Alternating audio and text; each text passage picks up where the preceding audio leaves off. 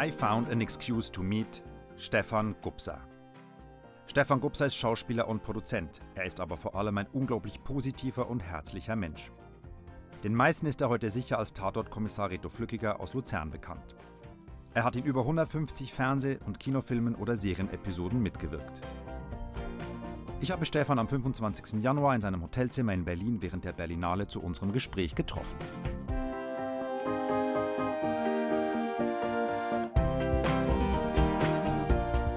Stefan ist ein Mustergast für mich, für mein Konzept, was ich habe hier bei diesem Podcast, weil Stefan habe ich tatsächlich durch meine Arbeit kennengelernt, vor mittlerweile 24 Jahren. Und Stefan kenne ich auch privat gut, aber vieles weiß ich auch nicht. Und darum freut es mich, dass du dir Zeit genommen hast und dass wir ein bisschen quatschen können. Schön, ja, freue mich auch. Kannst du dich erinnern an den Moment, wo wir uns zum ersten Mal gesehen haben? Ja, ich war an einem Nachmittag, saß ich vorm Fernseher und guckte mir Star TV, habe so durchgesäppt und dann sah ich einen Trailer. Star TV ist ein Spartensender für Entertainment News in Zürich gewesen. Ja, genau. Und die haben eben auch so Trailer, Kinotrailer und so gebracht. Und dann sah ich einen Trailer und ich dachte, leck mich am Arsch, das sieht ja wahnsinnig gut aus. Und dann sah ich deinen Namen da drauf. Florian Froschmeier. Sucht, will einen Film machen, äh, sucht Leute für einen Film, sucht Geld. Äh, es war mir sofort klar, dass du total jung bist. Wie alt warst du damals? Äh, 24, äh, 25. Und dann habe ich etwas gemacht, was ich eigentlich noch nie gemacht habe, weil ich fand es so geil, dass ich mich hingesetzt habe und ich habe dir eine, eine Postkarte geschrieben.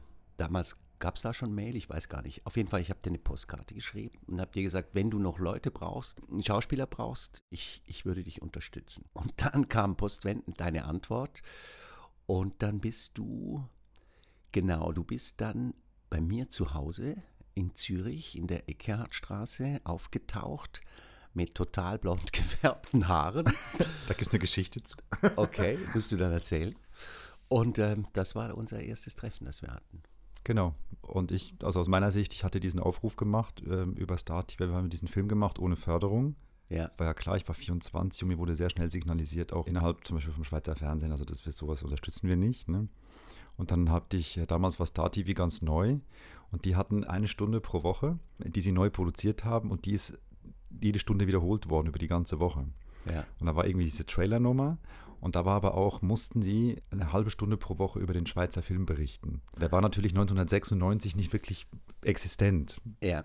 Und dann kannte ich den äh, Chefredakteur, und habe ich dem halt gesagt, ich mache dieses Projekt und äh, willst du mein Medienpartner sein?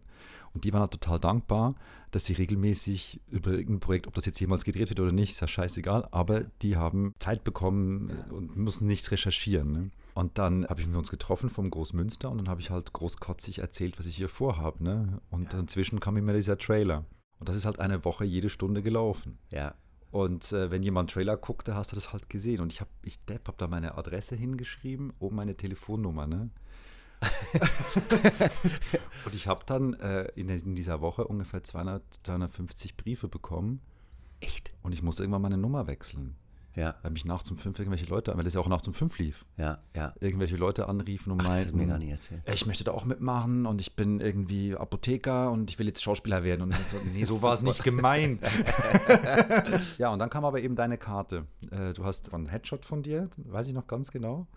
Und dahinter hast du, hast du geschrieben, dass du das gesehen hast und dass du das super Ja. findest und äh, wenn wir was hätten für dich. Und dann habe ich dich angerufen. Da weiß ich auch noch, wo ich war. Da war ich nämlich gerade beim Optiker, als du zurückgerufen hast. Und dann haben wir uns verabredet. Und dann haben, war ich zu, eingeladen bei dir. Und das war natürlich für mich ein Wahnsinns, äh, oh mein Gott, ich bin bei Stefan Gobser zum Essen eingeladen. Und äh, ja, und dann war das, haben wir uns super verstanden. Ja. Und dann hast du tatsächlich natürlich einen ganz, ganz großen Anteil daran, dass, ähm, dass dieses Projekt überhaupt dann gemacht wurde. Weil mit dir hatten wir auf einmal, waren wir ein seriöses, ernstzunehmendes Filmprojekt. Ja. Äh, und du bist ja dann auch sofort mit uns an die Presse. Ja. Wir konnten ja. sofort auch mit deinem Namen dann im Prinzip äh, sagen, also einer der Hauptrollen, Stefan Gupser. Dann, dann kam ja dann der Blick irgendwann, hatten wir noch in so einer Nebenrolle, hatten wir noch so zwei, drei Fernsehmoderatoren, weil es spielt ja in den Medien und so. Die haben dann sich selbst gespielt und dann gab es auf einmal im, in der Schweizer Blickzeitung gab es dann Schweizer Film mit Staraufgebot und, und das hat uns natürlich dann die Tür geöffnet für diese Product Placement Finanzierungsnummer, die wir ja versucht haben, weil wir ja keine Fördergelder hatten. Es war, das war ein, ein einmaliges Projekt. Also, dass du das überhaupt auf die Beine gestellt äh, bekommt hast, das war, das war unglaublich. Aber es war eben auch so, es war ich fand, es war der erste Film, der erste Schweizer Film, und das sah man in dem Trailer eben, der mal nicht so total bieder schweizerisch daherkam, sondern es war einfach amerikanisch. Und der Kameramann, der Pascal Walder, da hast du natürlich auch einen totalen Glücksfall gehabt, weil der einfach saumäßig gut ist. Der hat ja damals, glaube ich, nur Werbung gemacht bis an. Nein, der Nacht der Gaukler. Diesen, ah, diesen schwarz-weiß Indie ja, Arthousey-Film, den hat er noch den gemacht. Hat er sonst gemacht. hat er nur so Imagefilme und ein bisschen, ja. also Werbung war da noch nicht. Nicht das, was er heute ist. Sah man einfach, dass da was ganz Spezielles Spezielles daherkommt. Und es ist ja dann super gelungen. Also ich meine, der Film hatte 50.000. 30.000. Oder 30.000, was damals in der Schweiz sowieso schon unglaublich viel war. Also toll. Ja, und jetzt würde mich aber trotzdem meinen, weil ich kenne dich ja gut und wir kennen uns jetzt auch lange und haben uns auch regelmäßig immer wieder gesehen. Wir haben ein paar Mal auch noch zusammen gearbeitet danach. Aber ich weiß dann trotzdem ganz vieles über dich nicht. Ich weiß zum Beispiel nicht, warum bist du Schauspieler geworden? Ich bin, äh, ich, ich war ja im Internat. Okay, wusste ich auch nicht. okay, weil ich bin aus der Schule geflogen. Äh, damals, ich ging in Bregenz zur Schule und bin da äh, disziplinarisch rausgeflogen. Was hast du getan? Ich war einfach, ich war ein totaler Revoluzer einfach immer erstmal Nein sagen Echt? und immer, ja, immer Krawall gemacht. Das war die Zeit äh, von der Bader-Meinhof-Gruppe damals und wir sind voll auf diesen ganzen Trip abgefahren. Wir waren 13, 14, politisch total engagiert und haben einfach Krawall gemacht in der Schule. Und irgendwann mal hat man unsere ganze Klasse aufgelöst und in alle Himmelsrichtungen wurden. Habt ihr eine Bombe platziert? Irgendwie? Nee, es war einfach, die, die, die Lehrer kamen mit uns nicht zurecht. Also es war jetzt nicht ein bestimmtes Ereignis, aber wir haben halt, also zum Beispiel gab es eine Situation, wir, wir, hatten einen behinderten Schüler in der Klasse und einen Lateinlehrer, das war äh, Ende der 60er Jahre, Anfang der 70er Jahre, das war so ein alter Nazi und der hatte einfach auch sadistische Züge. Und der hat dann irgendwann mal diesen behinderten Jungen fertig gemacht. Das war aber eher der Lehrer, eine totale Respektsperson. Also alle hatten total die Hosen voll vor dem, weil der zum Teil dann eben auch geschlagen hat und so. Und dann hat er den eben fertig gemacht und dann stand einer von uns auf und, hat, und sagte zu ihm, Herr Professor Reichert, Sie sind ein Arschloch. Und der, dem ist so die Spucke weggeblieben, dass der dann einfach das Schulzimmer verlassen hat und nicht mehr aufgetaucht ist. Und, und so gab es einfach ganz viele Sachen. Wir haben immer für Gerechtigkeit gekämpft und wir, wir haben uns einfach nichts gefallen lassen. Also gut, ich bin rausgeflogen und meine Eltern sagten dann, weil ich ja Schweizer bin, es wäre vielleicht besser, wenn ich dann in die Schweiz in die Schule gehe, damit, falls ich studieren möchte, ich die eidgenössische Matura habe.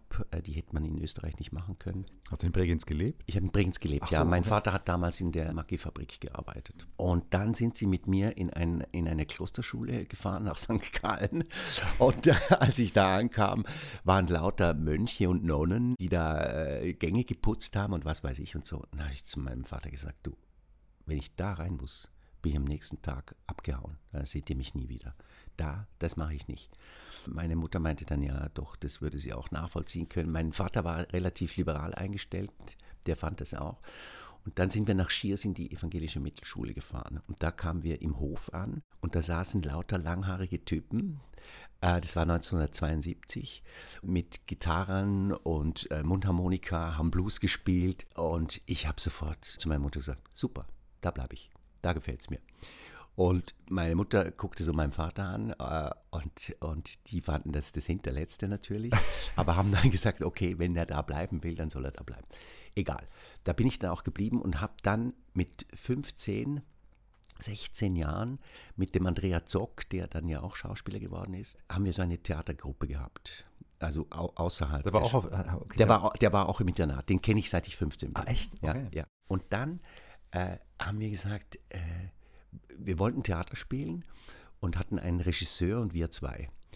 Und dann haben wir gesagt, ja, was könnten wir jetzt da machen und so. Und dann kannte ich ganz gut das Werk von Peter Handke und kannte auch diese Publikumsbeschimpfung. Und dann sage ich zum Andrea, hey, lass uns doch die Publikumsbeschimpfung machen, weil dann kommen bestimmt alle Lehrer und gucken sich das an, wenn wir das in der Aula aufführen und dann können wir die mal richtig offiziell beschimpfen, weil diese Publikumsbeschimpfung war also richtig, da wird das Publikum wirklich beschimpft. Also, okay. Und zwar also mit sehr derben Ausdrücken auch, also Arschloch oder so, kommt alles vor. Und so war es dann auch genauso. Also wir haben dann dieses Ding aufgeführt. Handke war ein angesehener Autor, also konnte man da nichts sagen und wir haben dann eben offiziell das Publikum beschimpft. Und dann ist Folgendes passiert, dann kam der Intendant vom Churer Stadttheater, weil sich das rumgesprochen hat, sind zwei Jungs in, in, im, im Prättigau, das ist im letzten Kaff irgendwo in einem Tal in den Bergen. Die spielen da Theater, das muss man sich ansehen. Und dann kam der, hat sich das angesehen und kam nach der Vorstellung zu uns und hat gesagt,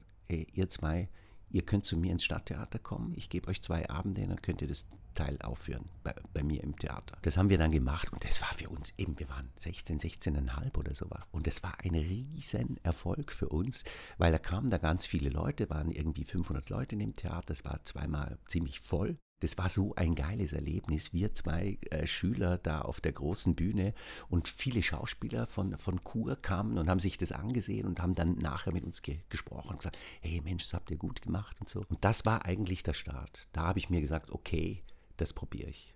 Und dann war es einfach so, dass ich mir gesagt habe, entweder ich schaffe das an eine gute Schule, was eigentlich völliger Schwachsinn ist, aber das war für mich so quasi, ich brauchte einen Beweis, dass ich dann irgendwo mein Talent bestätigt Eine Legitimation. Eine Legitimation. Ja. Und habe dann das Reinhardt-Seminar, ich war zuerst in Bochum, da waren lauter Punks an der Schule, da bin ich dann auch durchgeflogen, weil ich gar kein Punk Lange war. Haare hattest. Ja. Und in Wien habe ich dann eben dieses Reinhardt-Seminar äh, bestanden, da waren damals 1000 Leute, die die Prüfung machten und, und irgendwie 12 oder 13 haben sie genommen. Wow. Und das war halt auch ein Glücks, also du musst den richtigen Tag erwischen und du musst auch, brauchst eine Portion Glück. Und das war dann quasi der Startschuss. Und dann warst du nach dem Internat, bist du direkt nach Wien? Ja, ich habe zuerst noch in Zürich gearbeitet, war noch äh, ein paar Wochen im Militär. Die haben mich gehen lassen, um die Prüfung zu machen. Und bei der Prüfung, als ich die bestanden habe, haben sie mir gesagt, okay, wir sehen uns in zwei Wochen. Da habe ich gesagt, nee, zwei Wochen, das geht nicht. Ich, ich, ich bin im Militär, die lassen mich nicht gehen. Dann haben sie gesagt, ja, selber schuld. Also wenn sie nicht kommen, dann müssen sie die Prüfung wieder machen nächstes Jahr. Dann bin ich nach Hause und habe das meinem, meinem Offizier gesagt und das ging dann bis nach Bern. Der hat da irgendwie so eine ganz renommierte Schauspielschule und bestanden und ich habe dann gesagt, Mensch, das Glück, dass ich das nochmal bestehe, das habe ich wahrscheinlich nicht. Und die haben mich dann ziehen lassen. Wow. Konnte ich dann an die Schauspielschule gehen.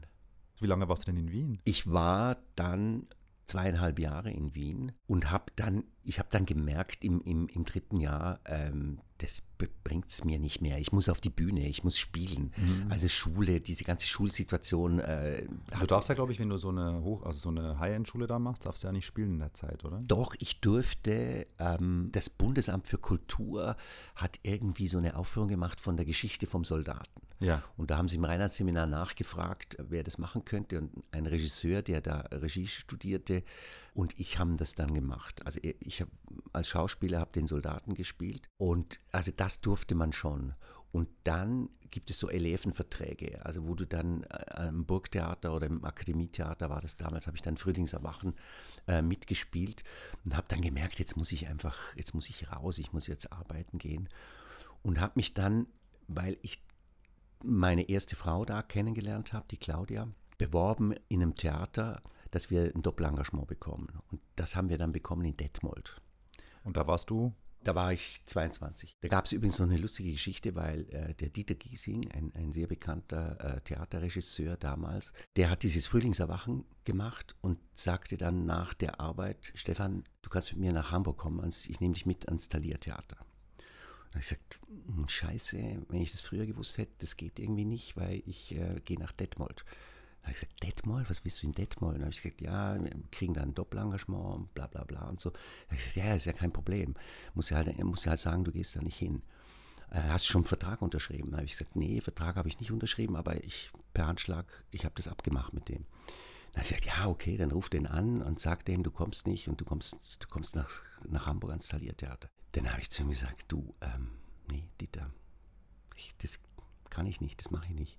Ich habe dem meine Hand gegeben, und ich mache das jetzt. Und das hat der überhaupt nicht verstanden. Der hat gedacht, ich sei der größte Vollidiot, den es gibt. Der hat mich von dem Tag an fallen gelassen, wie eine heiße Kartoffel. Der hat mich nicht mehr angesehen, der hat mit mir nicht mehr gesprochen.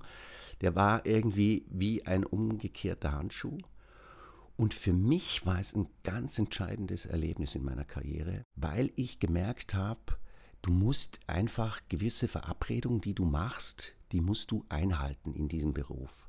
Auch wenn dir gerade was Besseres kommt, weil es kommt dir immer irgendetwas Besseres unter die Finger. Und wenn du dann so anfängst herumzulavieren, dann kommst du so in ein Fahrwasser, wo du dir dann selber auch gar nicht mehr trauen kannst. Und letztendlich war das ein total guter Schritt, den ich da gemacht habe, weil ich konnte dann große Rollen spielen. Klar, ich war nur ein Jahr da, ich ging dann da auch wieder weg, aber es war eigentlich eine richtige Entscheidung, die mich immer in meinem Leben dann so ein bisschen begleitet hat, wenn ich in eine Situation kam, wo es darum ging, einfach straight zu sein und geradlinig zu sein, dann habe ich diesen Weg gewählt. Und ich glaube, on the long term ist es einfach besser. Ich glaube auch, also Ehrlichkeit ist halt so die Basis für alles, finde ich. Und ja. da gehört auch dazu, dass man eine Verabredung ähm, ja. einhält. Absolut. Ja. Ich habe das auch ein paar Mal schon. Äh, Sternenfänger hatte ich angeboten, äh, was ich wahnsinnig gerne gemacht hätte damals. Oh, scheiße, hätten wir zusammen gearbeitet. Ja, hätten wir zusammen gearbeitet. Aber, und ich hätte das auch gewählt, es war halt nicht Krimi. Ne? Ja. Und es war ganz am Anfang meiner Deutschland-Karriere und es waren halt junge Leute. Und, und ich habe aber was zugesagt. Ich hab, war dann schon wieder äh, woanders schon, auch mündlich. Habe ich auch gesagt, da habe ich zugesagt, geht nicht scheiße. ja, finde ich super. Und danach bist du wohin? Nach Detmold ging ich nach Wiesbaden ans äh, Staatstheater. Und deine Freundin, Frau? Die Frau, die Claudia kam mit. Hat die schon geheiratet? Ja, ja, wir haben geheiratet, weil Claudia war dann sehr schnell schwanger und da kam unsere Tochter Stefanie auf die Welt. Da haben wir auch geheiratet, dann in, in Wiesbaden. Und ich war da am Theater dann engagiert. Claudia hat sich ums Kind gekümmert. Und da bin ich auch ein Jahr geblieben und habe einfach gemerkt, das ist nicht mein Ding. Diese ganzen Theater, wo du am Anschlagbrett siehst, ähm, äh, nächste Rolle heißt so und so und du hast nichts zu sagen und das war einfach nicht mein Ding. Und da kam ein Typ zu mir und sagte zu mir, er hätte auf einer Insel in Brasilien vor Salvador de Bahia, hätte er eine Hütte gebaut und da würde er jetzt hinfahren. Und dann hat er mir Fotos gezeigt. Und die Fotos haben ausgesehen wie die Insel von Robinson Crusoe. Und Robinson Crusoe war mein Kinderheld. Ich habe immer gesagt, wenn ich mal groß bin, sowas will ich auch machen. Der hat mir das erzählt, die Bilder gezeigt und ich habe mich innerhalb von einer Sekunde wusste ich, da muss ich hin. Okay. Und das habe ich, ich habe, also ich war dann so wie du mit all deinen Gerätschaften, wenn du was willst, dann kriegst du das auch. Ja. Ich, bin dann, ich bin dann nach Hause zu Claudia und habe gesagt, du, wir gehen nach Brasilien. Sag ich, was, nach Brasilien, was willst du denn da? Er gesagt, ja, da ist eine einsame Insel, da müssen wir hin. Ja, aber du hast ja ein Engagement, du kommst doch da nicht raus. Dann habe ich gesagt, doch, doch das schaffe ich schon. Bin am nächsten, Claudia hat dann gesagt, okay, ja, können wir machen, machen, ich komme mit, mit Kind. Und äh, am nächsten Tag bin ich zum Intendanten Grosser hieß der, in Wiesbaden, Staatstheater, großes Büro, großer Schreibtisch, kleiner Schauspieler, der da sitzt. und ich sage dem, äh, ja, es tut mir leid, äh, Herr Grosser, ich muss aus dem Engagement raus und so. Und da dachte ich, das kommt überhaupt nicht in Frage. Sie sind hier engagiert, Sie spielen hier in diesen Stücken. Dem du hast ja gesagt. ja, ja, ja, ja, ja, stimmt. Aber ich, also das war ja eine Situation, wo es darum ging, dass ich gemerkt habe, es war einfach die Zeit war ganz schlimm an dem Theater. Und natürlich musste ich mit ihm ein Agreement finden. Also ich musste sein Einverständnis haben, sonst hätte ich Konventionalstrafe bekommen. Ich habe dann mit ihm gesprochen und habe zu ihm gesagt, schauen Sie, Herr Grosser, die Situation ist einfach die und die. Ich komme hier mit der Situation überhaupt nicht klar. Es macht mir überhaupt keinen Spaß. Die ganze Illusion von dieser Schauspielerei ist irgendwie geplatzt. Ich, ich, ich, ich muss da raus irgendwie. Und ich mach alles, was sie wollen, damit man die Rollen umbesetzen kann. Oder wenn, wenn man was bezahlen muss, ich bezahle das auch, aber ich möchte aus dem Vertrag raus. Das hat er mir dann gestattet. Also ich, ich habe es mit seiner Erlaubnis dann gemacht. Und dann äh, bin ich nach Zürich gegangen, habe im Mövenpick, das war da an der Bahnhofstraße, so ein Restaurant, gearbeitet wie ein Bekloppter weil ich natürlich mit dem Geld mir nichts leisten konnte, was ich da äh, am Theater verdient habe, weil wir waren eine junge Familie. Ich habe irgendwie, meine erste Gage war 1600 D-Mark. Davon blieben mir, glaube ich, 900, Im Monat. Im Monat. Ja. Davon blieben mir 920. Ja. Und mit dem musste ich eine dreiköpfige Familie irgendwie unterkriegen. Also das waren gerade mal 450 Euro. Dann habe ich aber eben dann in, im Mövenpick äh, gekellnert und habe da sehr gut verdient, weil ich ein gutes Händchen hatte mit den Leuten, immer gutes Trinkgeld gemacht habe und so. Und manchmal haben wir auch so ein bisschen Bier gezapft und so verkauft. Echt? ja, ja, ja, ja. Und äh, ich hatte dann innerhalb von sechs Wochen. War Mövenpick pleite, aber du hattest nein, das Geld. die, das, nein, nein, die, ja, das war, war, halt, war halt so. Und dann äh, hatte ich 5000 Franken auf der Kante. Und mit den 5000 Franken sind wir sozusagen ausgewandert. Also wir haben dann Wohnungen äh, aufgegeben, Auto verkauft, alle Pforten hinter uns geschlossen und sind auf diese verdammt einsame Insel nach Brasilien mit dem Kind. Die Stefanie war damals ein Jahr alt. Und alle um uns herum haben gesagt, ihr seid total beknackt. Wie könnt ihr das so einem Kind antun? Und pipapo und tralala. Letztendlich für das Kind war das das Beste weil die war einfach auf einer, auf einer idyllischen Insel, wo es keine Autos, nichts gab und hatte eine unbeschwerte, total unbeschwertes Jahr. Also wir waren dann fast ein Jahr auf der Insel, bis ich dann gemerkt habe, ich muss arbeiten. Ich muss arbeiten. Das ist es auch nicht. Nein, nicht mal wegen dem Geld, aber, aber einfach. Nur sitzen ist war, auch kacke. Ja, ja, es war, ja, es war einfach dann stinklangweilig. Und nur den ganzen Tag kiffen und in der Hängematte sitzen, bringt es dann halt eben auch nicht. Und dann sind wir wieder zurück. Kam dann ein Freund und der hat gesagt, er, er, er dreht einen Film in, in Spanien, ob ich ihm helfen würde. Und so bin ich dann zurückgekommen. Ich habe dann ein, ein Engagement bekommen im Münchner Residenztheater unter Frank Baumbauer, der damals dann ein, ein Wahnsinnsintendant war, der da angefangen hat und dann eine irrsinnige Intendantenkarriere gemacht hat. Und da habe ich wirklich mit den besten Regisseuren von Lietzau bis, äh, wie hieß er, der Peter Löffler, äh, äh, waren einfach tolle Leute wirklich da und ähm, war da drei Jahre, bis ich auch da gemerkt habe, es ist nicht mein Ding. Aber da bist du dann doch sozusagen ein Theaterpferd gewesen, ganz ja, ja, ja, ja, ich war ein absolutes Theaterpferd. Aber ich brauchte unglaublich lange, um zu begreifen, dass das nicht mein Ding ist. Und dann habe ich mich entschieden, dass ich nach Amerika gehe, nach New York, weil ich mir gesagt habe, ich muss es irgendwie beim Film versuchen. Ich muss irgendwie schauen, dass ich in den Film reinkomme. Habe mir dann äh, Geld geliehen vom Vater eines Freundes von mir. Meine Eltern haben mir kein Geld gegeben. Die haben mir gesagt, du hast jetzt deine Ausbildung gemacht, das musst du selber gucken. Hast du es denn abgeschlossen, das Reinhardt-Seminar oder nicht? Nee, ich habe es nicht abgeschlossen. Ich habe die, hab diese staatliche Prüfung gemacht, damit ich einfach einen Schein in der Hand hatte. Auch ein völliger Quatsch, den hätte ich, hat mir nie, noch nie jemand danach gefragt. Aber ich habe es halt gemacht. Ich werde nächstes Mal, wenn ich dich äh, anfrage, will ich diesen Schein sehen. ja, und so bin ich dann in Amerika gelandet, bin ich in New York gelandet. Wie lange warst du da? Da war ich zweimal ein halbes Jahr. Ich bin dann zwei Jahre, ich habe sehr viel mit Susan Batson da gearbeitet und habe dann Kurse besucht. Einer davon war bei Christine Linklater und das habe ich gerade neulich jemand gesehen, der trainiert nach ihrer Methode. Und Susan Batson, so in diesem ganzen Actor-Studio-Milieu äh, mit ihr gearbeitet, wo man eben eher äh, innerlich und filmisch arbeitet als, als nach außen gehen, theatermäßig. Die hat ja nachher dann Leute wie Nicole Kidman und, und was weiß ich. Aber du bist dann mit Frau und Kind nach New York? Nein, ich bin alleine gegangen. Oh, wow. Die, die Claudia ist da geblieben mit dem Kind. Aber auch eine Nummer. Mit ja. Mitte 20, oder? Ja, ja. Und das hat sie unterstützt oder war das gerade? Sie hat es unterstützt. Ja. Sie hat es unterstützt. Sie hat gesagt, ja, du verkümmerst da an diesem Theater, du musst was machen. Okay. Und kam dann zurück und hatte natürlich dann fast kein Geld mehr und habe mir dann in dem Kaff, wo ich im Internat war, wusste ich, dass es da einfach ganz billige Bauernhäuser zum Mieten gibt für 300 Franken so ein uraltes Bauernhaus gemietet, ohne warm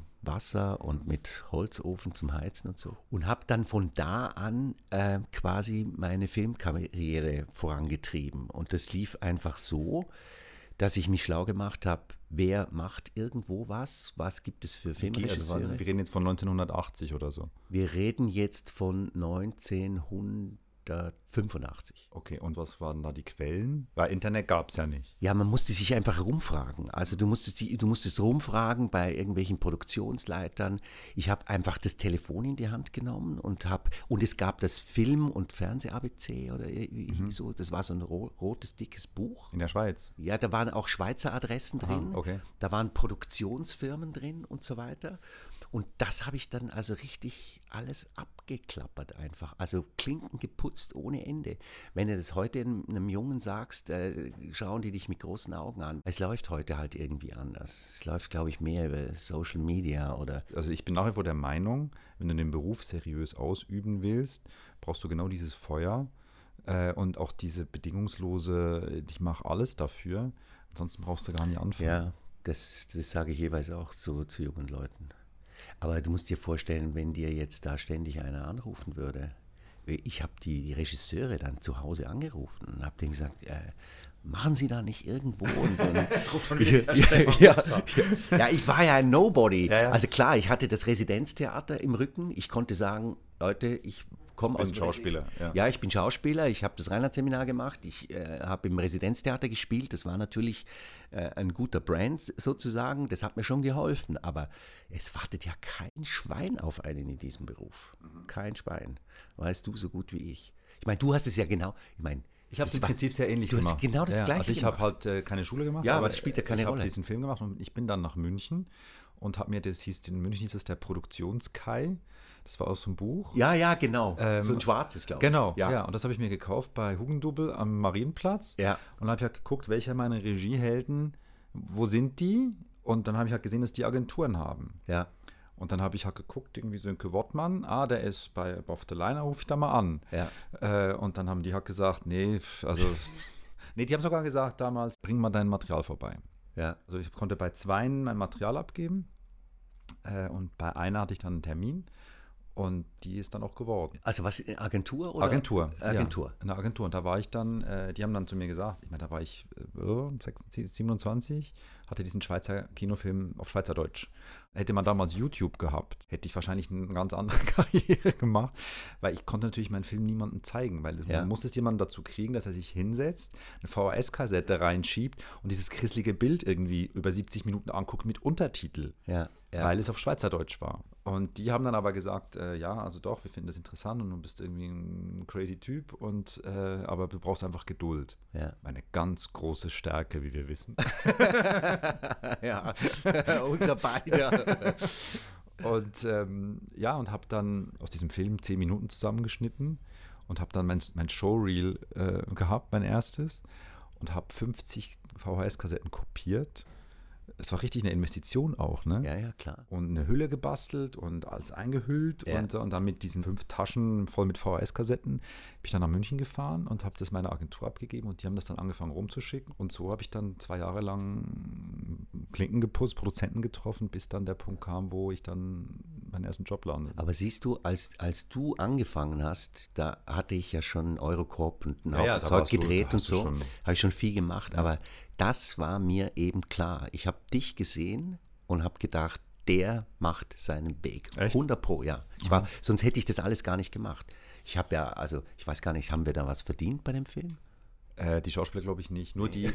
Scheiße, nee. wieder mal typisch. Nee. Die Schauspieler sollen wieder mal gratis arbeiten. Nee, ich habe Demobänder geschnitten für euch alle. Das ja, habe ich gemacht okay. und ich habe euch später alle beschäftigt. Ja, Ihr habt alle stimmt. bei mir gedreht. Ja, ja, das stimmt. Ich hatte du nicht bist ein sehr treuer Mensch. Ja, ich ja. habe nicht irgendwie, also die, wo es ging, habe ich versucht, meine Schiffe Nein, nein, das war ja okay. Es, nein, nein, war, ja von, auch, es äh, war ja klar, dass das Geld nicht da ist. Aber ich, ich meine nur, de, dieses Feuer, das habe ich bei dir gesehen. Ich war hundertprozentig sicher, dass du deinen Weg machen wirst. Weil es ist nämlich genau das, was du vorhin sagtest. Wenn einer dieses Feuer nicht hat, wenn einer diesen Durchhaltewillen nicht hat, dann braucht er im Grunde genommen gar nicht anzufangen. Dennoch brauchst du ergänzend dazu immer wieder Menschen, die dich sehen und die was Spezielles in dir sehen ja. und die sagen, ey, den den unterstütze ich. Ja, aber die Chance, dass dich einer unterstützt und das sieht, ist natürlich hundertmal größer, wenn du so drauf bist. Na, das stimmt, ja. Natürlich. Und ich hatte halt immer wieder, also du bist einer davon, ich hatte immer wieder Menschen, die mich gesehen haben ja. und dann auch mitgezogen haben. Ja. Das, anders geht's nicht. Ja. Anyway, du hast Klinken geputzt.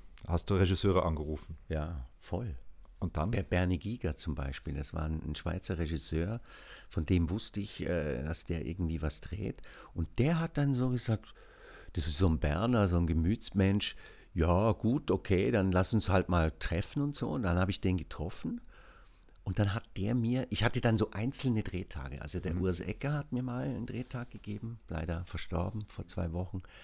Ähm, es war der Thomas Körfer. Es waren, äh, es waren noch zwei, drei andere, aber es waren immer ganz, ganz kleine Rollen ich habe gedacht, ich Mensch, ich muss, ich muss, ich muss unbedingt mal eine größere, also in diesen kleinen Rollen, da ist es ganz schwierig, was zu zeigen. Kann man mhm. ja schon, aber wenn, wenn sie nicht wirklich gut ist, die Rolle, dann kannst du halt auch schwer was zeigen. Und der Bernie Giger, dann habe ich den getroffen und gesagt, du, ich, ich, ich mache da so einen Fernsehfilm und äh, kannst du die Hauptrolle spielen.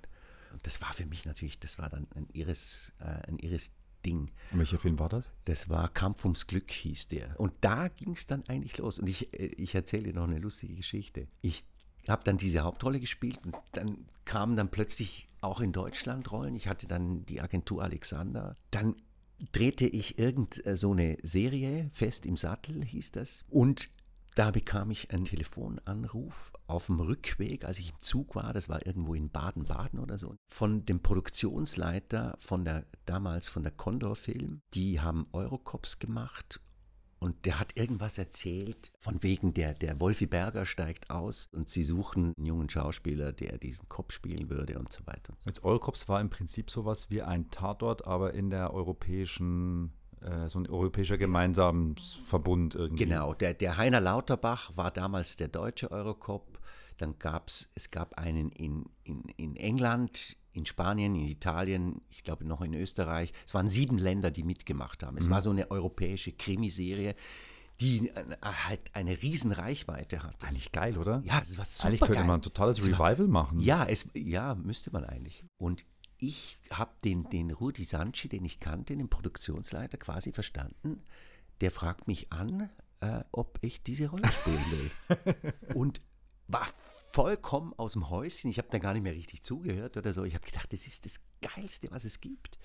Und bin mit dem Zug in Zürich angekommen und wusste, dass die da irgendwo in der Condor eh zusammensitzen wegen diesem ganzen Projekt. Da habe ich gedacht, jetzt kaufe ich sofort zwei Flaschen Champagner, fahre zu denen hoch und feier mit denen. Komme ich da also an, Konterfilm, Zürichberg, mit meinen zwei Flaschen Champagner und renn da in dieses Büro rein, habe gar nicht groß angeklopft und so und habe gesagt, das finde ich so geil, dass ich diese Rolle gekriegt habe und so weiter. Und ich sehe nur, dass die mich alle drei, der Regisseur, der Erwin Keusch saß da, der PC Furter, der Produzent und der Rudi Sanchi, der Produktionsleiter, mit betröppeltem Gesicht guckten die mich an. Und, und ich kam dann irgendwie plötzlich, habe ich gesagt, ja, ist irgendwas? Also, Freud, also ich habe einfach so wahnsinnig Freude und so. Und dann sagen die, ja, ähm, Stefan, ähm, geh, doch mal, geh doch mal raus. Wir müssen kurz was besprechen. Und dann habe ich gedacht, oh Scheiße, äh, vielleicht haben die das anders überlegt oder so und bin dann rausgegangen. Dann ging das ungefähr eine Viertelstunde und dann haben die mich wieder reingeholt und plötzlich grinsten mich alle an und haben gesagt, oh, ist okay, du hast die Rolle. Okay. Und der Witz war, die wollten ein Riesencasting machen und ich war halt einer so. von vielen. Ich habe das vollkommen falsch verstanden. Ich habe nur gehört, Eurocorp, wir brauchen einen neuen Eurocorp und dachte, ja klar. Ja, mach ich. ja, mach ich, ja. Und das war dann, das war dann schon sehr witzig. Das ist heute undenkbar. Das ist heute undenkbar. undenkbar ja. Weil du ja immer noch dann, der Sender muss was ja, dazu ja. sagen und bei so einem europäischen Verbund sagen dann sieben Sender was dazu. Ne? Nein, undenkbar. Wie viele Folgen hast du da gemacht? Zehn. Neun, neun, oder zehn. Und das ja. sind zwei oder drei pro Jahr, mehr war das ja nicht. Das waren zwei. Zwei. Zwei pro Jahr. Ich habe das, glaube ich, über fünf Jahre gemacht. Im ersten Jahr war es, glaube ich, nur eine. Also was ich noch weiß zu Eurocops-Zeiten, das muss ja, was war das dann so? Das war Mitte 80er, ne? Das waren, ich habe es von 89 bis 94 gemacht. Dann muss es 89 oder 90 gewesen sein, weil es gab dann zu der Zeit beim Schweizer Fernsehen, haben die alle paar Jahre mal, haben die so einen Thementag gemacht, wo die zwölf Stunden eine Geschichte gemacht haben, live. Und da ja. war so, äh, da gab es dann irgendwie ah, äh, ja, ja. zwölf Stunden im Kinderspital Zürich. Ja, und zwölf und da gab es zwölf Stunden am Set der Eurocorps. Ja, ja, kann ich mich noch erinnern. Und ich weiß noch, ich war da noch in der Schule. Und ich war, ey, das muss ich sehen. Weil ich für mich, Hast war, für mich war da schon klar, ich muss, ich muss, ich will Echt? Regisseur werden. Ne? Und wie alt warst du da? Naja, 89 war ich 16. So, ähm, also da war ich gerade Ende, Ende Schule, Anfang Berufsschule. Ich bin ja gelernter Buchhalter. Ne? Bin ja nicht, du? Ja. Buchhalter? Ja. Wahnsinn. Ich habe nach der, äh, nach der neunten, nach so der gut mit Geld umgehen, ja. Genau. Darum kann, kann ich Budgets lesen. Ja. Bringt mir heute wahnsinnig viel. Ja, klar. Auf jeden Fall hatte ich, weiß ich noch, das war irgendwie ein, war wahrscheinlich ein Wochentag, ne? Freitag wahrscheinlich, weil es war ein Nachtdreh, weil es ging ein bisschen tief in die Nacht ja, rein. Ja, ja. Die Folge habe ich nicht vergessen, weiß ich nicht warum. Die Folge hieß Taxi im Jenseits und da gab immer eine Leiche im Taxi, habt ihr gedreht, irgendwo beim Zoo. Ja, ja, ja. Und, Taxi ins äh, Jenseits, ja, die, die Suni Mellis. Suni Mellis hat mitgespielt, ja. genau. Und, äh, und ich wollte das natürlich alles gucken, ne? Ich hatte einen riesen Streit mit meinen Eltern, weil ich ja ins Bett musste irgendwann. Und, äh, und wir hatten auch so eine Regel, es darf nur eine Stunde Fernsehen am Tag und das waren zwölf Stunden live oder so. Ja. Und äh, ja, das war, ähm, aber das habe ich bis heute in meinem, und ich meine, wenn ich mich richtig erinnere, sogar, dass Uli Steiger die Kamera gemacht hat bei Ja. der Folge, kann das sein? Ja, das kann sein, ja. Und du musst dir vorstellen, im nächsten Jahr haben sie dann gesagt, nee, den Uli Steiger, den nehmen wir nicht mehr als Kameramann. Und der Uli Steiger ist der, der eine Weltkarriere als Kameramann hingelegt hat. Sehr, sehr witzige Nebengeschichte. Ach, das finde ich ja geil, dass du, das verbindet uns ja total. Also Ja, ja. im selben Alter hast du auch nur noch gedacht, Ich habe nur noch gedacht, dass, ja, ja, für mich war, ich hatte so ein Schlüsselerlebnis 1985 als 13-Jähriger, war ich im Kino und habe Zurück in die Zukunft gesehen zum ersten Mal. ja. Und das war für mich der Moment, wo ich wusste, das will ich auch machen. Ja, ja. Und von dem Moment dann äh, war alles, und dann diese Buchhalter, also diese äh, kaufmännische Ausbildung, die ich gemacht habe, die habe ich ja nur gemacht, weil es einfach, ich war 16 und Regisseur konnte ich noch nicht werden, weil du brauchtest Abi, hatte ich nicht. Und du brauchtest halt einen Beruf, das war die andere Möglichkeit, an die HFF in München zu gehen, wo ich dann am Ende nicht aufgenommen wurde. Ja, Daraus ist ja dann unser Kinofilm entstanden. ja, ja, Wahnsinn. Das ist auch immer, was ich allen sagen, äh, wenn ich deine Geschichte höre, ne? ähm, wenn mich frage, was muss man denn machen, was muss mein Sohn machen, um Schauspieler oder Regisseur zu werden? Das sage ich immer nur, er muss es mehr wollen als alle anderen. Und den Weg ist, äh, Ist eigentlich egal. immer individuell Ja, und immer, ja. immer anders. Ja. Ich, ich mache das ma- manchmal sogar so, äh, ich kriege ja immer wieder Leute kommen, ja, wie geht das und so. Und dann, dann kommen da junge Menschen und dann versuche ich denen das erstmal auszureden. Ich sage, nee, du, das ist, weiß nicht, ob das was für dich ist und das ist total hart. Und also ich, ich, ich sag mal einfach überhaupt nicht so im Stil, ja, das ist geil und mach das und so. Vielleicht ist es, wenn ich es mir jetzt überlege, auch ein bisschen doof von mir. Aber Hab ich jetzt jahrelang, oh Gott, wie viele Karrieren habe ich verhindert? Nee, ich habe jetzt gerade an, an, an Joffi Ries gedacht, mit dem ich gerade kürzlich ein Gespräch hatte und der so ein super positiver Optimist ist und die Leute so super positiv und das ist eigentlich der klügere Weg. Aber mein Ding war eigentlich, dass ich das mache, dass ich mir immer sage, wenn du das wirklich willst, dann machst du das. Und dann lässt du dir von den, ne- von den, sag jetzt mal in Anführungszeichen, negativen Zeichen, nein, von diesen Seiten einfach, weil der Beruf ist halt schon verdammt hart. Also ich glaube, das ist dann auch immer, was alle nicht verstehen im ersten Moment. Wo ich dann ja sage, der Beruf ist ja der Bonus. Wir hatten mal einen ehemaliger Profifußballer, ein Schweizer Alain Sutter, ganz großer Schweizer Fußballer aus den, aus den äh, 90ern. Der hat zu mir mal gesagt, weißt du, die 90 Minuten am Samstag, das ist die Belohnung. Das ist ja nicht hart. Hart ist die ganze Woche. Und das ist beim Film ähnlich. So empfinde ich das. Hart ist ja nicht der Dreh. Hart ist ja nicht arbeiten. Nee. Äh, das, ist ja der, das ist ja der Bonus. Hart ist nicht zu arbeiten, die Zeit dazwischen, die Ablehnung, die, ähm, äh, die, die, die Selbstzweifel aus der Ablehnung, das nicht wissen, wie es weitergeht. Das ist hart. Ja. Und wenn du es nicht. Ähm, und lustigerweise bin ich ja an meiner HFF-Aufnahmeprüfung, bin ich über die Frage gestolpert, warum willst du Regisseur werden? Weil ich konnte das nicht beantworten. Ich konnte nur sagen, weil das in mir drin ist. Aber das bis heute nicht beantworten. Also klar kann ich dir ein paar Sachen sagen, was ich an meinem Ja, ja. Beruf toll finde. Ja, ja. Aber das ist ja nicht der Grund. Der Grund ist einfach, weil ich das Gefühl habe, ich kann nichts anderes und, äh, und das ist das, was mich glücklich macht. Ja, Aber das hat nicht gereicht. Dann haben die dann gesagt, ja, aber also, Wahnsinn, ja. muss ja schon wissen, willst du Geschichten erzählen? Ja, logisch. Also, dann warst du Eurocop, ähm, und, aber hast ja nicht von zwei Folgen Eurocop im Jahr leben können. Also war schon gut bezahlt die Zeit. Da waren noch die fetten Gagen. Ich, ich habe ja, ja, ich habe neulich äh, Solothurner Filmtage gab es ein, ein Podiumsgespräch, Gagen der Schauspieler im Sinkflug Fragezeichen und ich wurde da eingeladen auf dieses Podium und habe dann als erstes gesagt, dieses Dings müsste eigentlich heißen Gagen der Schauspieler im Sinkflug Ausrufezeichen, weil so ist es. Wenn ich heute sehe, was den Leuten zum Teil bezahlt wird und wie man die Leute drückt, auch von zum Teil leider öffentlich-rechtlichen Sendern, dann finde ich das dann schon sehr, sehr fragwürdig. Du hast mir mal was erzählt, was ich sehr geil finde, was ich auch manchmal zitiere. Und zwar ging es, glaube ich, beim Schweizer Fernsehen darum, dass sie dir gesagt haben, irgendwie, du musst auf 50 Prozent deiner Gage verzichten. Und dann hast du, glaube ich, gesagt, ja, aber ihr auch. Ja, ja, das hab ich mal gemacht. Ja. super. Dann war still. war still. ähm, was hast du denn noch gedreht in der Zeit sonst? Dann habe ich Kurklinik Rosenau gedreht für Sat 1. Und dann habe ich mir gedacht, ja Mensch, willst du es wirklich machen? Äh, große Rolle, also die Hauptrolle, der Dr. Tannert, da war das, das war dann schon sehr verlockend halt auch das Geld. Also da habe ich zum ersten Mal richtig fett verdient.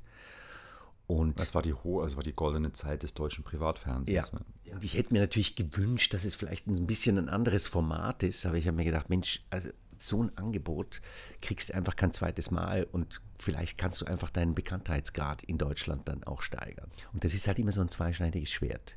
Auf der einen Seite kann man das und dann ist es halt so, dass man mit diesen Dingen wo man jetzt vielleicht nicht so ganz dahinter steht oder wo man eigentlich nicht unbedingt hin möchte, weil Arztserie war jetzt nicht mein, mein Traum, macht man sich dann manchmal auch ein bisschen den Ruf kaputt. Also der Urs Ecker hat mal zu mir gesagt, solange du so eine Scheiße drehst, äh, besetze ich dich sicher nicht. Oh wow, okay. Es ist sicher die Meinung von einigen Regisseuren. Also ich weiß nicht jetzt, wie du da tickst. Anders. Also ich, ich glaube halt, dass in dieser Zeit, wo eben RTL Sat 1 aufkam, Anfang der 90er, und da ist ja das Produktionsvolumen in Deutschland schlagartig explodiert. Also da hast du es auf einmal von zwei Sendern, die Eigenproduktionen hatten, hast du auf einmal fünf oder sechs Sender.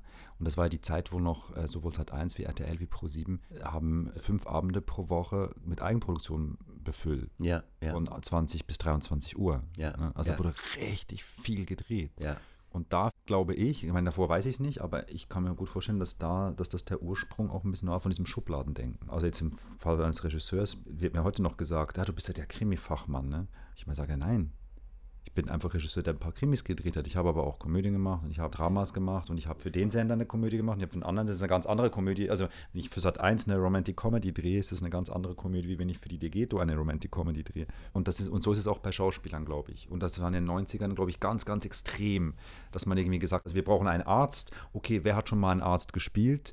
Dem glauben wir das, weil ja kein Risiko eingehen. Es kam ja dann auch, glaube ich, mit dieser, mit dieser Masse wo man dann sich auch, wo es dann auf einmal um Quote ging, kam ja auch die Angst, die Angst, einen Fehler zu machen. Und ich habe natürlich als Sender, gehe ich ein viel kleineres Risiko, wenn ich ähm, den Arzt aus Kurklinik Rosenau als Arzt besetze, weil das lieben die Leute, dann, äh, ah, Stefan Gubser spielt wieder einen Arzt, da freue ich mich ist was anderes, wie wenn ich sage, ich besetze den Arzt aus Kurklinik Losenau als Mörder. Wenn du jetzt das vergleichst mit Amerika mhm. oder in der Schweiz ist es auch anders. Es gibt hier so dieses Schubladendenken mit den Schauspielern. Also es gibt so die, die machen Soap, es gibt so die, die machen dann Herzkino, Serien, äh, Tatort und dann kommen die tollen Filme, die tollen ZDF- oder ARD-Filme, die dann ein bisschen später laufen, wo, wo dann schon viel anspruchsvoller sind. Und da kommst du so quer oft gar nicht rein irgendwie, weil das wie so ein Klassendenken irgendwie ist. Und in Amerika gibt es das nicht. Also George Clooney, ich meine, was hat er gemacht? Eine Soap. Und da gibt es ganz viele.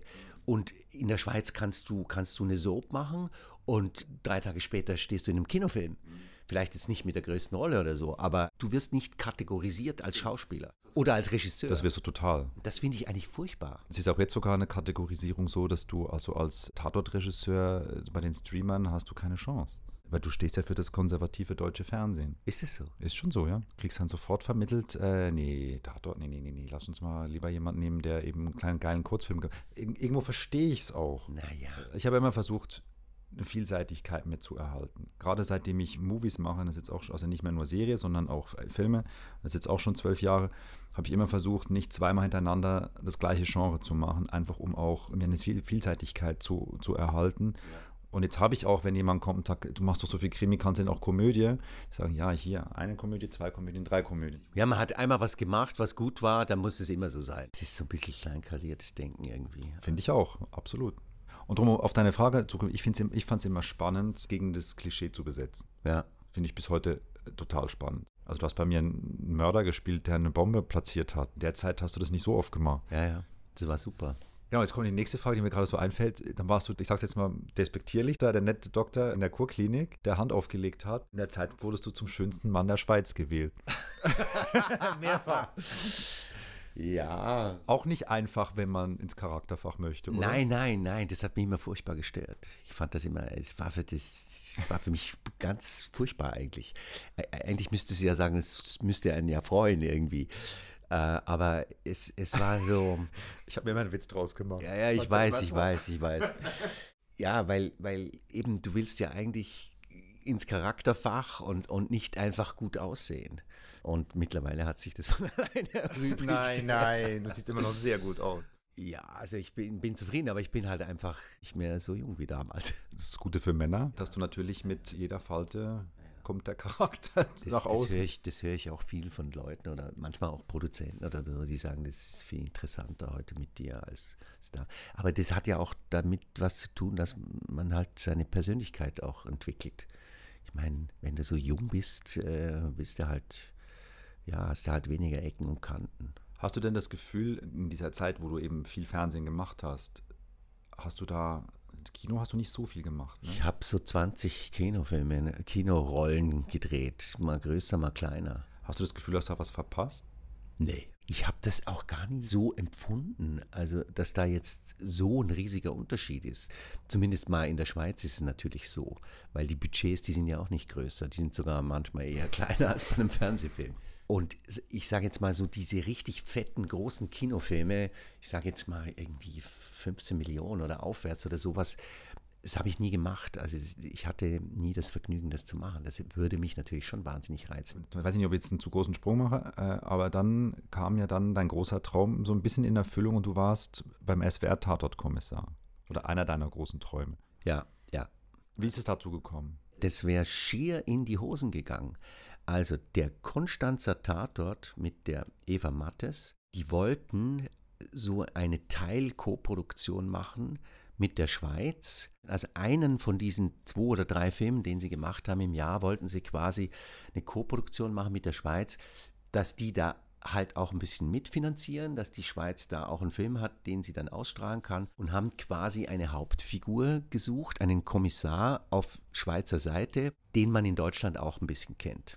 Das war aber zu einer Zeit, wo die noch nicht im Tatort wieder drin waren, die Schweizer. Die Schweizer oder? waren nicht drin, nee. Das war 2006 oder 2007. Wir haben ja da auch dann einen gedreht. Den zweiten von denen habe ich ja, gemacht. Genau. Ja.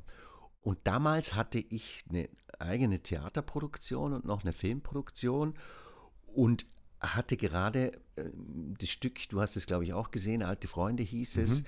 Super. Das haben wir gespielt und sind damit auf Tournee gewesen und, und so. Und jetzt hat der Sender oder wer auch immer die Produktion bei meiner Agentur angefragt, ob ich Zeit hätte. Und die haben gesagt, nee, der, der, der, der hat noch Drehtage und der hat äh, so viel Vorstellungen, der hat 18 Vorstellungen in der Zeit, wo ihr dreht. Und da haben die natürlich sofort abgewogen. 21 Drehtage. Ja, ja da habe ich sofort abgewogen und habe gesagt, ja, scheiße, nein, es geht nicht und so. Und ich habe das nur durch irgendeinen Zufall, ich kann mich nicht mehr erinnern, aber ich habe das so einen Zufall in einem Nebensatz von äh, einem Redakteur, den ich zufällig traf, habe ich das mitbekommen. Und das muss kurz nach dieser Absage gewesen sein. Mhm. Da habe ich gesagt, wie, ihr habt mich quasi, ich wäre der Kommissar da und die haben gesagt, nee, das geht nicht. Da habe ich gesagt, halt, stopp, ich bin der Produzent von dem Theaterstück, ich habe das alles im Griff, ich mache das und habe dann den sofort Agentur angerufen, ruft die sofort an, ob, ob, ob die Rolle noch frei ist. Das will ich ums Verrecken machen. Und das haben die dann gemacht. Und dann bin ich zu denen gefahren und habe denen erklärt, es geht alles auf meine Kappe. Ich mache das, ich regel das. Und ich habe dann also tatsächlich, ich hatte dann irgendwie, hatte ich 18 Drehtage, oder, also sehr viele Drehtage und, und hatte permanent halt Vorstellungen und habe aber immer mir einen Fahrer organisiert, der mich nachts nach Baden-Baden nach der Vorstellung, morgens wieder zurück oder hin und her. Auf jeden Fall, es hat dann, letztendlich hat es geklappt. Ich war am Ende total kaputt, aber es hat geklappt und die haben sich darauf eingelassen. Das war mein Glück. Das wäre also haarscharf, wäre das in die Binsen gegangen. Und für mich war das natürlich damals, da war ich knapp 50. Das war natürlich optimal für mich, mhm. diese Rolle. Du hast gerade gesagt, du hast in der Zeit eine eigene Filmproduktion auch gehabt. Ja. Wie ist denn das entstanden? Es ist entstanden, dass mich der Stefan Jäger gefragt hat, der hat mir einen Stoff geschickt äh, von einem Krebskranken, der seine Tochter bittet, ihm Sterbehilfe zu leisten. Und das ist eine wahre Geschichte, die er irgendwo im Stern Neo oder sowas gelesen hat. Hat er mir gegeben. Ich gesagt, hey, das ist super, super Geschichte. Äh, lass uns das machen. Und er hatte damals eine Filmfirma, die hieß Hands Up. Und, und dann hat er mich gefragt, ja, hättest du Lust, dass wir das zusammen produzieren? Und dann habe ich gesagt, ja, super, machen wir.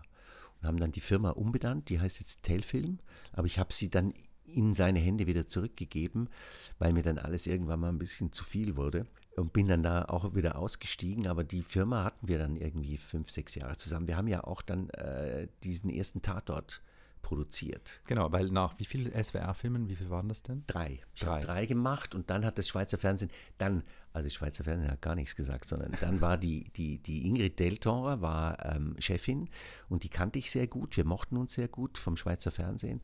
Und ich bin immer, ich bin zu allen Direktoren damals, die ich kannte, gegangen und habe gesagt, Leute, wir müssen wieder in den Tatort einsteigen. Das ist ein Schaufenster für die, für die Schweizer Schauspieler, für die Schweizer Regisseure, für die Kameraleute. Wir müssen das unbedingt machen. Und die Ingrid Deltorer hat mich irgendwann mal gefragt, ob ich niemand wüsste, wer für die Madeleine Hirsiger in Frage käme um die Fiction-Abteilung zu übernehmen beim Schweizer Fernsehen. Das war die Leiterin der Fiction-Abteilung. Das war die Leiterin Genau. der Fiction-Abteilung. Und dann ging mir natürlich sofort der Peter Stutthalter durch den Kopf, der damals äh, äh, Chef war RTL von der Fiction-Abteilung. Schweizer. Schweizer und den ich kannte, weil ich mit dem mal einen Film gedreht habe und den ich immer wieder mal so gesehen habe. Und dann rufe ich den an und sage, du Peter, wäre das, wär das was für dich? Wäre das ein Job? Weil er damals dann gerade nicht mehr bei RTL war. Und er sagte, ja klar, also mal, kennenlernen und so. Und dann habe ich die Ingrid Deltorer mit ihm zusammengebracht. Und dann hat das funktioniert. Sie hat ihn quasi engagiert. Und dann habe ich dem Peter gesagt, Peter, jetzt machen wir Tatort. You owe me. you owe me, genau. Du bist sozusagen, und ich weiß, wo dein Auto steht und ich werde jetzt dir einen Pferdekopf ins Bett legen. Sonst. Ja, und, und er, er war, am Anfang war er gar nicht so überzeugt davon. Und dann musste ich beim äh, Prix d'Or, hieß äh, Rose d'Or, diese große europäische Preisverleihung, musste ich eine Laudatio halten. Und saß da in der ersten Reihe und neben mir saß Sophia Milos, die Schauspielerin, die in CSI Miami eine große Rolle gespielt hat Die Schweizerin ist. die Schweizerin ist, aber äh, seit Urzeiten in Amerika lebt, von der ich nicht wusste, dass sie Schweizerin ist. Die saß neben mir und wir haben immer nur Englisch gesprochen. Und dann musste sie auch eine Laudatio halten und ging auf die Bühne und hat in einem ganz merkwürdigen Berndeutsch äh, diese Rede gerade brechert. Und ich war hin und weg, weil ich fand das so süß irgendwie. Das war so, das hatte so einen Charme. Und die sah auch einfach wahnsinnig gut aus und halt schon dieses amerikanische, also so, also Glamour und sowas. Und ich habe mich dann, da habe ich zu ihr gesagt, ja Mensch, bist du Schweizerin und kannst du Schweizerdeutsch und so. Und sie sagte dann, ja, sie spreche halt nicht mehr so gut und so, aber gleich. Und dann haben wir den ganzen Abend zusammen verbracht. Und irgendwann mal habe ich so was, sag mal, wäre das nichts für dich, hier mal in der Schweiz zu drehen? Du bist in Amerika ein absoluter äh, TV-Star. Es wäre doch cool, wenn du hier mal was machen. Und da hat sie gesagt, ja, sofort, würde ich, würde ich gerne und so weiter. Dann bin ich am nächsten Tag zu Peter Studhalter gegangen, habe ihm ein Bild gezeigt von Sophia Milos, habe gesagt, du, CSI Miami, ist dir ein Begriff? Sagt er, ja klar, Sophia Milos, klar, kenne ich und so. Was hältst du davon, wenn die mit mir zusammen Tatort machen würde? Und von dem Moment an war er irgendwie Feuer und Flamme. Ich weiß nicht, ob ihm das jetzt noch so bewusst ist, ähm, aber, aber es hat sich so in meiner Erinnerung zumindest so zugetragen. Aber dann kam ja die, der Entscheid dann, da ist sicher auch was Politisches dann, dass man dann sagt, man nimmt Flückiger aus dem SWR Genau. raus. Ja. Das ist ja auch nicht so einfach, weil die, ich weiß damals, ähm, dass die sehr happy waren mit der Konstellation von SWR-Seite her, die Ja. Deutschen. Ja, Und dass, äh, dass da auch, ähm, also dass die gar nicht happy waren, dass du da raus bist. Ja, ja, ich hatte dann auch noch Gespräche mit den deutschen Produzenten, das haben sie mir dann auch gesagt. Ich habe dann zu ihnen gesagt, schau mal, für mich ist das jetzt einfach so eine Chance. Aber ursprünglich sollte ich den Tatort ja eigentlich nur produzieren, Mit deiner Tellfilm habt Ja. ihr dann den ersten Tatort auch produziert. produziert zusammen mit der Turnusfilm. Das ist natürlich etwas, das finde ich ja total geil. Aber das ist natürlich etwas so brutal unschweizerisches, dass du als äh, Produzent und Hauptdarsteller, und wenn du es jetzt noch so erzählst, die Hintergründe kannte ich nicht, auch noch das Format da reinholst, dich natürlich auf eine, auf eine Platte stellst, auf eine Bühne stellst, äh, wo du ja nur in, im Land der Neider ja nur runtergebrochen werden kannst. Das ist ja dann auch passiert. Das ist passiert, ja, das habe ich dann voll abgekriegt auch. Also da war einfach auch ein unglaublicher Neid von anderen Produzenten da, weil ich ja nicht der etablierte Produzent war und, und wir gerade mal so ein paar Filmchen produziert haben. Und da wurde schon, also da gab es schon sehr negative Reaktionen dann auch. Äh, Und das finde ich halt, das finde ich halt so furchtbar irgendwie bei uns. Und ich weiß nicht, ob das in Deutschland auch so arg ist, aber in der Schweiz ist das schon, ich meine, du hast das selber, glaube ich, auch erlebt. Man hebt jemand so ein bisschen auf den Sockel drauf und wenn, der, wenn das aber der Sockel ein bisschen zu hoch wird oder wenn der ein bisschen zu erfolgreich wird, dann fängt man volle Kanne drauf, drauf reinzuschauen. Mhm. Ja, ich meine, es ist ja da, es sind ja unfassbare Dinge gelaufen. Also der, der, dieser erste Tatort wurde ja abgenommen vom Uli Haldemann, der damalige Interimsdirektor vom Schweizer Fernsehen. Und dann kam die neue Mannschaft, der neue Fernsehdirektor, der Rudi Matter. Und ein halbes Jahr später. Ein halbes Jahr später. Die kamen Ende, also quasi im Januar, haben die angefangen. Und unser Tatort wäre am 17. April gelaufen. Super Sendetermin um Ostern herum, äh, alles super genial. Und dann bin ich bei der Berlinale im Februar und da ruft mich der Peter Stutthalter an und sagt, du, die haben den Tatort zurückgezogen, Sendetermin verschoben, wir müssen nochmal nachdrehen. Und offiziell hieß es aus Qualitätsgründen. Der Grund war aber, dass es in dem Tatort hatten wir eine Szene drin, die äh, ähnlich war wie diese damalige SVP-Werbung mit den schwarzen Schafen oder irgendwas in der Richtung. Und man hätte meinen können, dass man das ein bisschen aufs Korn nimmt und da die SVP äh, quasi in ein schlechtes Licht stellen. Eine Partei in der Schweiz. Eine Partei in der Schweiz. Worauf die Leitung des Fernsehens gesagt hat, wir vom Fernsehen werden sowieso immer als also links hingestellt. Wenn wir jetzt die Konservativen mit unserem ersten Tatort dermaßen vergraulen, dann kann es das sein, dass die versuchen, uns das Geld abzuklemmen und hatten totale Panik, dass das von der SVP, die größte Partei in der Schweiz, äh, dermaßen negativ aufgenommen werden könnte, dass ihnen das schadet. Jetzt haben sie einfach der Presse gesagt, der Film entspricht nicht unseren Qualitätsmaßstäben. Wir haben nachgedreht für teures Geld. Der Film wurde schlechter, nicht besser, bin ich heute noch davon überzeugt. Und wir wurden natürlich alle zum Stillschweigen verpflichtet. Markus Imboden hat Regie gemacht, ähm, ein mehr als bekannter und anerkannter. Hochdekorierter Regisseur. Hochdekoriert. Und wir, wir, wir standen alle da wie, wie die Doofen. Und das war die wahre Geschichte dazu. Aber ich war natürlich sehr, sehr dankbar, dass ich diese Rolle spielen durfte, weil mir das halt auch mal eine, eine finanzielle Sicherheit gegeben hat über die letzten zehn Jahre. Und weil ich nicht, als Freischaffender bist du ja immer, musst du gucken, rennen, machen, tun. Und dass ich das mal nicht machen musste, so lang, hat mir auch eine unglaubliche Freiheit innerlich dann auch gegeben. Du bist auch viel gereist in der Zeit und so, oder? Ich bin auch viel gereist, ja. Ich hatte dann ja auch mal so einen Burnout, Breakdown.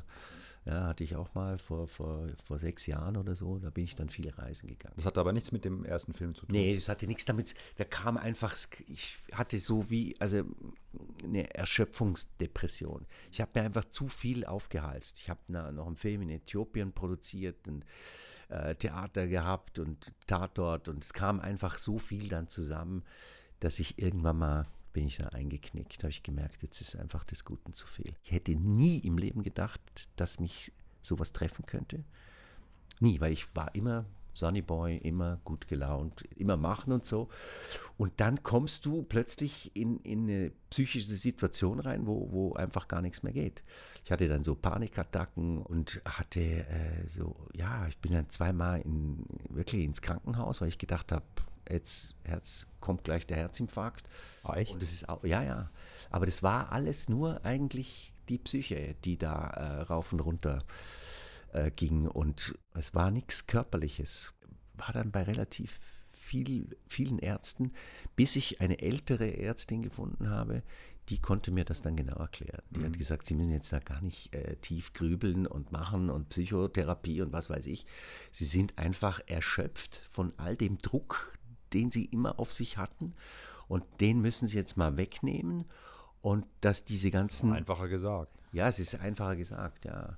Dass diese ganzen Botenstoffe da wieder, die sind einfach bei ihnen, ist ein biologisches Ungleichgewicht und deswegen haben sie so manchmal Angstzustände oder Depressionen oder was auch immer. Und wenn sie sich jetzt Sorge geben, können sie das wieder aufbauen und dann geht das auch wieder weg. Und so war es auch. War auch eine heilsame Erfahrung, weil ich da einfach auch gelernt habe, wieder mal mein Leben zu ordnen, mal mir zu überlegen, was willst du eigentlich noch im Leben und was ist wichtig und was ist nicht so wichtig, nicht mehr nur nach einfach so drauf loszumachen. Und das war eigentlich ein sehr reinigender und guter Prozess. Meine Frau Briette hat immer zu mir gesagt, wenn du das durchgestanden hast, wirst du sehen, es wird dir besser gehen als je zuvor. Und sie hatte recht damit. Schön, dass du das, äh, dass du das Beste draus finden ja, konntest. Ja, Und, ja, es äh, geht mir eigentlich besser als je zuvor jetzt. Echt cool. Super, da freue ich mich sehr. Stefan, vielen Dank fürs Gespräch. Danke dir, Florian.